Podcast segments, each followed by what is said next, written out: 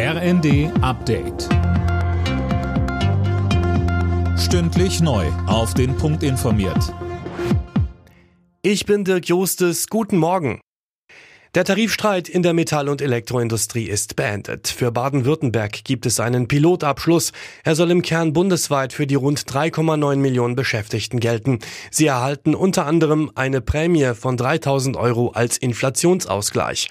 Weiter sagte Roman Zitzelsberger von der IG Metall. Die Entgelder der Metallerinnen und Metaller im Land steigen ab 1. Juni 2023 um 5,2 Prozent und am 1. Mai 2024 um weitere 3,3 Prozent bei einer Laufzeit über insgesamt 24 Monate.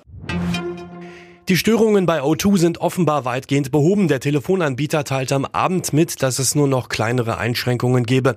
Man sei dran, auch diese zu beheben. Seit dem Nachmittag konnten zahlreiche O2-Kunden nicht telefonieren und waren auch nicht erreichbar. Im ägyptischen Sharm el-Sheikh geht die Weltklimakonferenz heute in ihren offiziell letzten Tag. Möglich ist allerdings, dass die Beratungen verlängert werden. Warum, Manuel Anhut? Neben Maßnahmen zum Klimaschutz geht es vor allem um Gelder für Länder, die zwar am wenigsten für den Klimawandel können, aber am meisten darunter leiden. Da wird weiter um eine Einigung gerungen.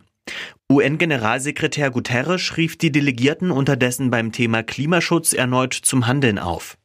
Das anderthalb Grad Ziel sei nicht einfach nur ein Ziel, es gehe um das Überleben von Menschen, sagt er.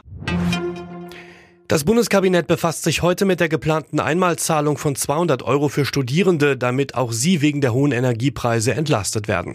Unklar ist noch, wann das Geld ausgezahlt wird. Bisher war Januar im Gespräch. Alle Nachrichten auf rnd.de